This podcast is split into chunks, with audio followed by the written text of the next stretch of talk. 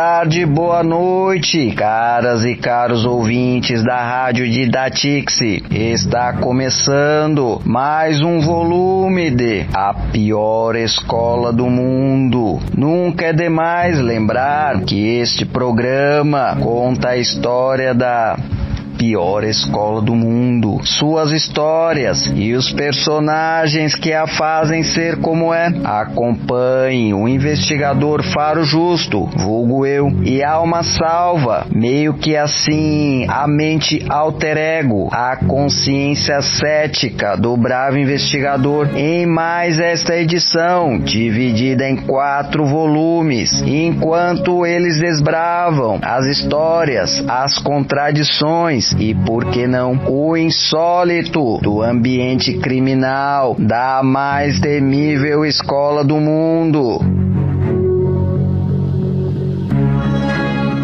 Programa A Pior Escola do Mundo, uma radionovela tipo Z, longe do charme das rádios novelas de outrora, no formato policialesco. É bastante experimental, por isso pedimos às bravas e bravos ouvintes que não nos deem seu feedback sobre o programa, a não ser para rasgar loas de elogios, pois, ainda que a boa educação diga que se deve estar aberto a críticas e sugestões. Precisamos mesmo é elevar o moral.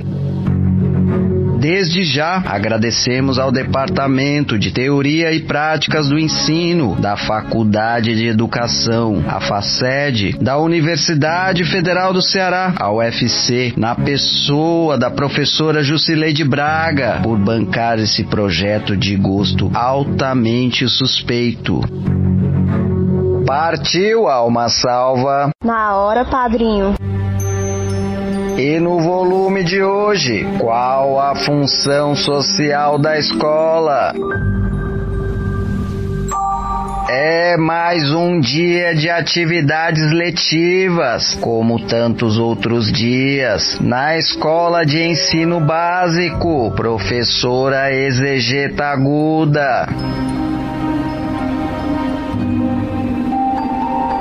E como de hábito, os docentes se encontram na sala dos professores, onde ocorrem os flagrantes do conluio. A professora Graça Gênica e o professor Lauto Arguto conversam sobre algumas visitas inesperadas que andaram recebendo de pais de alunos, algo que não costumava acontecer.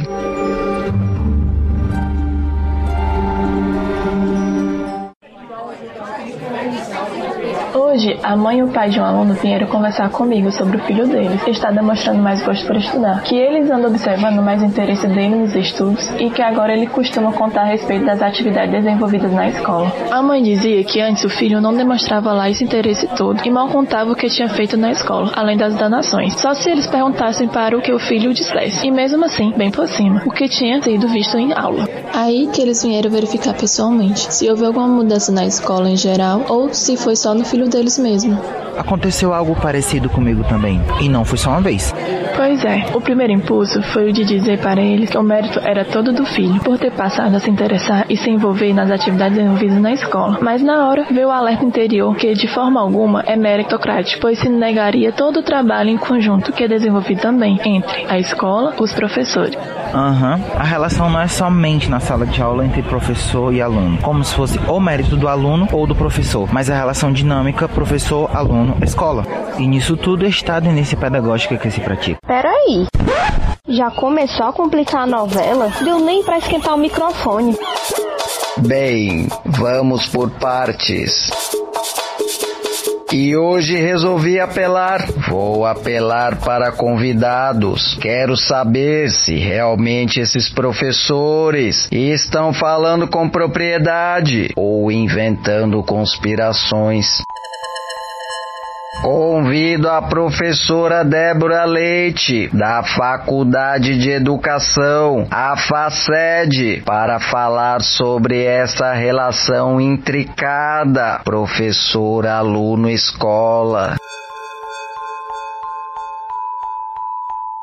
Olá, pessoal. Aqui é a professora Débora Leite, da Faculdade de Educação da Universidade Federal do Ceará. É, o que tenho a lhes dizer a respeito da relação professor, aluno, escola, essa tríade fundamental forma, na formação docente, é o seguinte: em toda a trajetória da formação de professores no Brasil, houve divisão por períodos, né? Desde 1827, quando o ensino era privilégio de alguns e era totalmente baseado na repetição e memória valorização e aqueles que se destacassem nesses dois quesitos eram os que teriam a admiração da, da sociedade ou da instituição, digamos assim. Com o tempo as coisas mudaram e a relação professor-aluno-escola ganhou e vem ganhando maior relevo, maior atenção, tornando-se um dos grandes desafios também da atualidade no que diz respeito à formação docente. Diante disso, o que, o que, é que eu quero destacar? Eu quero destacar o que a estudiosa Vera Vera Maria Candor diz, ela nos chama a atenção para a necessidade de uma reflexão acerca da valorização das diferenças no contexto da escola. É importante é necessário que se potencialize a aprendizagem através de relações de respeito à diversidade. Ou seja, só existe educação de qualidade se houver uma boa relação entre professor, aluno e escola. É uma tríade fundamental para que haja sucesso escolar. Pois tá aí, menino. Gostei dessa ideia de olhar quem vem de fora. Dá para continuar o programa assim? Com certeza. Eita, que não é que isso que mais vai render. Mas antes, vamos voltar para a sala das tramas. Confesso que no começo eu não concordava muito com essa ideia de tendências pedagógicas progressistas, pois pensava-se cada vez mais difícil ter autoridade na sala de aula com hierarquia clara entre professor e aluno. Imagina numa relação horizontal, de igual para igual, partindo da ideia de que professor e aluno estão de pé de igualdade na construção do conhecimento. Pensava que é aí que não haveria respeito mesmo. A professora Terna lhe disse: Fácil é não, porém é mais construtivo, pois o conhecimento que o aluno adquire não lhe é dado pronto, acabado, mas processual, construído a partir das experiências sociais concretas. Assim, fixa mais, pois é conhecimento construído por ele, através dele, levado em consideração o que já conhece. Falou aí sobre tendência progressista, a outra complementou. Tem outra não para saber a diferença? Convidamos a professora Raíssa Ferreira para falar sobre tendências pedagógicas.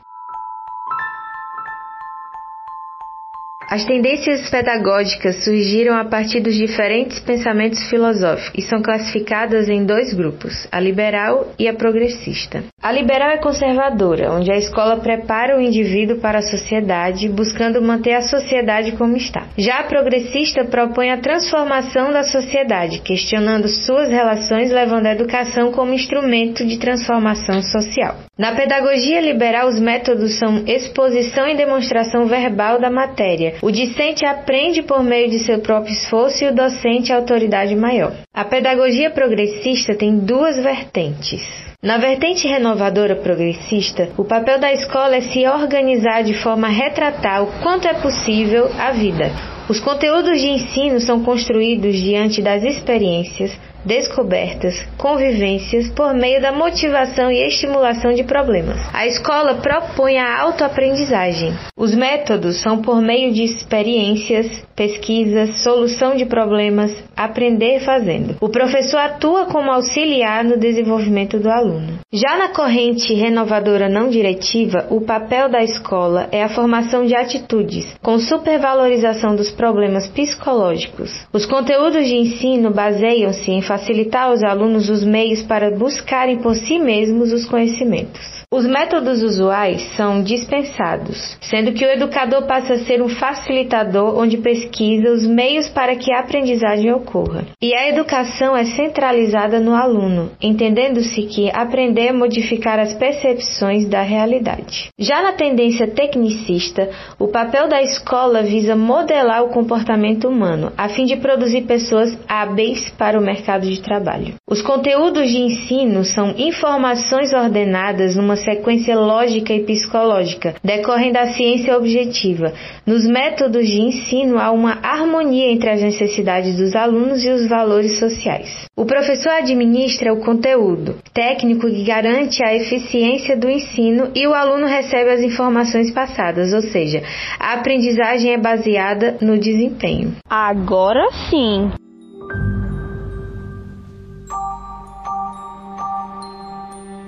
Para gravar a situação de toda a trama, a professora Graça Gênica acrescenta a participação dos teóricos, os chamados especialistas da educação, ou como dizem, os mentores criminais.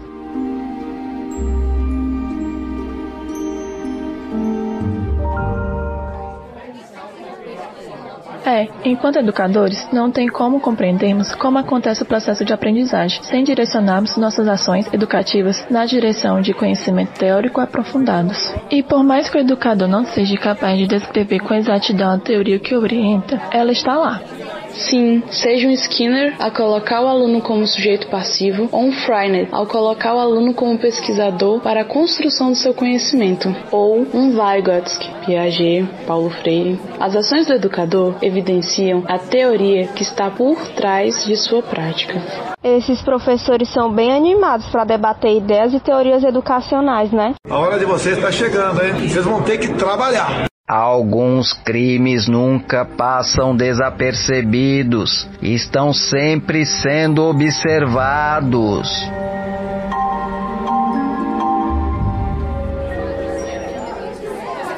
São tantas coisas que precisamos entender no ofício professor, para além de conteúdos a serem lecionados em aula, que quando paro para pensar, não acredito que é um mundo formativo a todo instante sobre nós. A professora Nupérrima também dá sua contribuição no conluio ideológico. E quando fazemos paralisação ou greve por melhorias nas condições de trabalho, não só pela questão salarial, dizem que o professor tem que trabalhar por amor. Primeiro que amor não paga conta, mas muito antes disso vem a questão que ser professor não é dom, é formação. E formação, como disse o professor Tépido, é constante. Com certeza, basta pensar nos diferentes saberes que estão envolvidos na prática docente. Quem acha que é amor, dom ou que a formação se conclui com diploma está redondamente equivocado ou mal intencionado. Ou mesmo aquilo que muitos colegas costumam dizer, que se aprende a dar aula mesmo é na escola, e com isso desconsiderando o conhecimento adquirido na sua formação acadêmica e outros saberes envolvidos. Eu aqui mesmo já tô confusinha das ideias e curiosa para saber que diabo de saberes docentes são esses. Convido agora a professora Maria Edivani Barbosa, do Departamento de Geografia da UFC, para contar para nós a respeito dos diferentes saberes docentes. Hoje eu vou falar um pouco sobre a profissão docente e seus saberes. O que faz de você um professor ou uma professora? A docência, ao contrário do que diz o senso comum, não é vocação. Para você se tornar um professor, é necessário ter formação, que se adquire né, através dos cursos de graduação, os cursos de licenciatura. São quatro anos que você precisa para se tornar um licenciado dentro aí das diversas áreas do conhecimento, seja geografia, história, matemática, física, química, entre outras. Ao atuar dentro das escolas, dentro das salas de aulas, os professores eles mobilizam diversos saberes que são adquiridos através desta graduação. Quais são estes saberes que são necessários né, à formação dos professores? Segundo o Maurice Tardif, ele define como saberes necessários a essa formação os saberes profissionais, os saberes curriculares curriculares, os saberes disciplinares, os saberes das experiências. Durante toda a sua formação, essa formação inicial, o professor adquire conhecimento sobre diversas áreas do conhecimento. De modo mais específico, a gente pode definir aqui os conhecimentos relacionados a teorias da educação, né, as teorias é, do currículo, teorias da aprendizagem, os saberes didático-pedagógicos, os conhecimentos relacionados às concepções teórico-metodológicas, saberes da didática, bem como aqueles saberes que são tão importantes quanto estes que foram citados, que são os saberes adquiridos pela experiência de vida desse profissional, além daqueles conhecimentos que se adquire através das práticas de estágio, as práticas de ensino. Assim, o professor em formação, ele vai construindo um perfil, né, um perfil docente para atuar dentro da sala de aula. Ele age com segurança, né, quando essa formação ela é bem qualificada. E agora, nossa perita em balística de oratória pedagógica, Facúndia Parola. Aí tu tá de sacanagem comigo, né? Vou falar o quê? É a professora Divane. Só me resta levantar a placa de nota 10 com as mãos e bater palma com os pés. Não digo que os diferentes saberes têm o mesmo peso a todo instante. Vai depender da atividade a ser desenvolvida. Sim, tem hora que os saberes da vivência no chão da escola são mais requisitados, ora os saberes didáticos pedagógicos. E assim vai, conforme a ocasião exigir. Dizer que qualquer atividade que eu desenvolva com os alunos vai requer sempre o mesmo saber seria mecanicista. Ih, menino, se deixar isso aqui vai longe. Eu doido pra tocar o sinal. Quer ir embora mais cedo, Zé? Eu quero, mano, eu quero. Você toca o sinal hoje.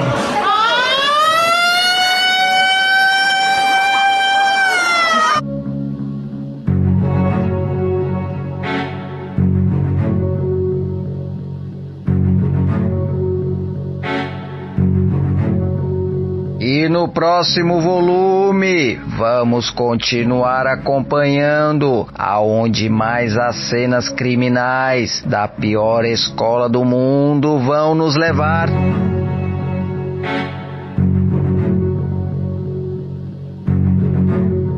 Programa A Pior Escola do Mundo é produzido por Alida Santos, Fábio José e Mariane Lemos para a disciplina de Didática 1 da Universidade Federal do Ceará no semestre 2020.1, sob supervisão da professora Jusileide Braga.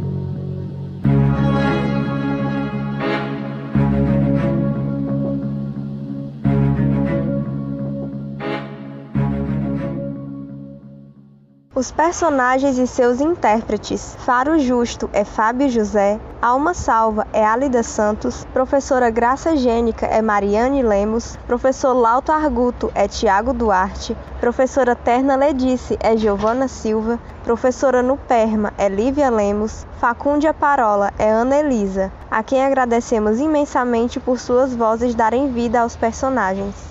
Também agradecemos a participação das professoras Débora Leite, da Faculdade de Educação da UFC, Maria Divani Barbosa, docente do Departamento de Geografia da UFC, e Raíssa Ferreira.